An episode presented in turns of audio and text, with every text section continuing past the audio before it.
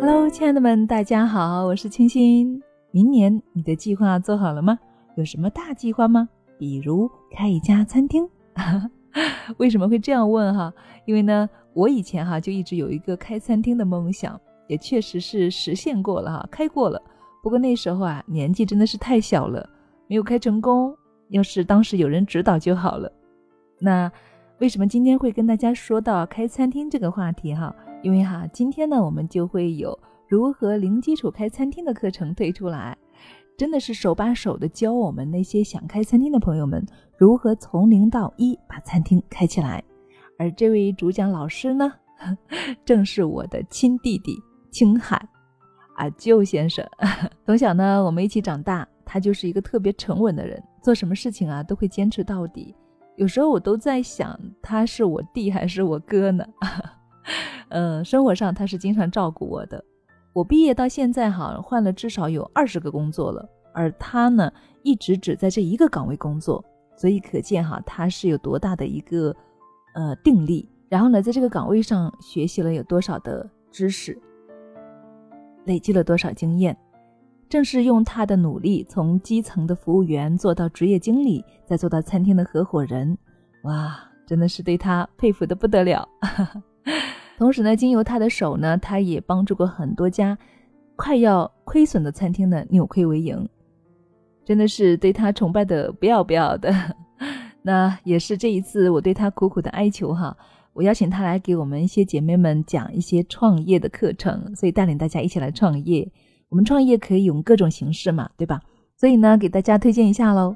如果你想开餐厅，那么是你最好的选择了。如果你不开餐厅，也可以介绍给你的朋友，或者呢，你也可以了解一下，或许对你的思路有所开阔呢。想了解的朋友呢，可以回复“开餐厅”几个字。然后收到更详细的介绍，这些内容就是今天给大家前面的小广告喽，谢谢大家。那开始我们今天的分享吧。情商测试有用吗？我们现在非常流行各种测验哈，甚至有说做情商测验的，你会发现一个全新的自己。安文呢，在一家外资广告公司担任设计师，他的设计方案啊很有创意，视觉效果也不错。可是呢，屡屡被客户否定，弄得他呢是非常的郁闷，甚至萌生了辞掉这份工作，永远不干设计的想法了。后来呀，公司组织培训，安文参加了其中一项测试——情商测试。结果出来之后啊，他发现自己的得分在同事中居然是最低的，怪不得同办公室的那些资深设计师被客户否定的无数次，还能够快快乐乐地从事这个行业呢。而自己呢，差点就得了抑郁症了。看来问题啊是出在自己的身上，是自己的情商太低了。那么经过公司的培训之后呢，安文就调整了心态，控制住情绪，加强了跟客户的沟通。新的设计方案通过客户评审的概率也提升了，他也觉得从事这个行业啊还是不错的。可见情商测试是很有用的。但是人们不能够止于测试本身，要根据测试的结果，有针对性的提升自己，使自己呢成为情商高的人，增强环境适应性和抗挫折、打击等能力，从而呢使人生虽有磕绊，但是始终朝着光明的方向去迈进。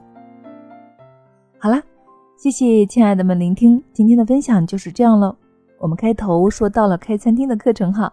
嗯，如果亲爱的感兴趣，可以关注我们的微信公众号“亲亲小屋 FM 一二三二”，然后也可以加我们班长的微信号二八四九二七六九八二，了解更多详情，好不好？